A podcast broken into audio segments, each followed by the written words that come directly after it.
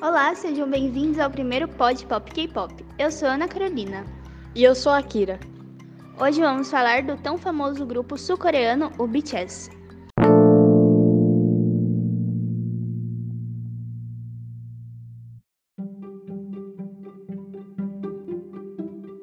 Para começar, vamos falar um pouco do debut deles, que foi no dia 13 de junho de 2013.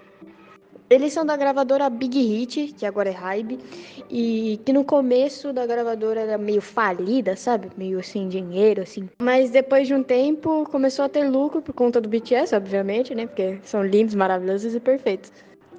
O BTS foi lançado com a música No More Dream, lançada no dia 11 de junho, tendo seu MV gravado em um porão da gravadora. Mas mesmo com poucos recursos, no começo eles lutaram e tiveram uma grande reviravolta, se tornando hoje o grupo mais famoso de K-pop, quebrando recordes, ações no YouTube e ganhando muitos prêmios.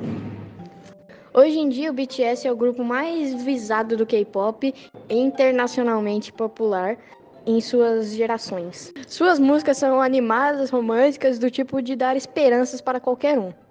Sua última música, Which To Come, tem muitas referências no seu MV dos clipes passados, que são inspiração e esperança para todos os armes do mundo todo.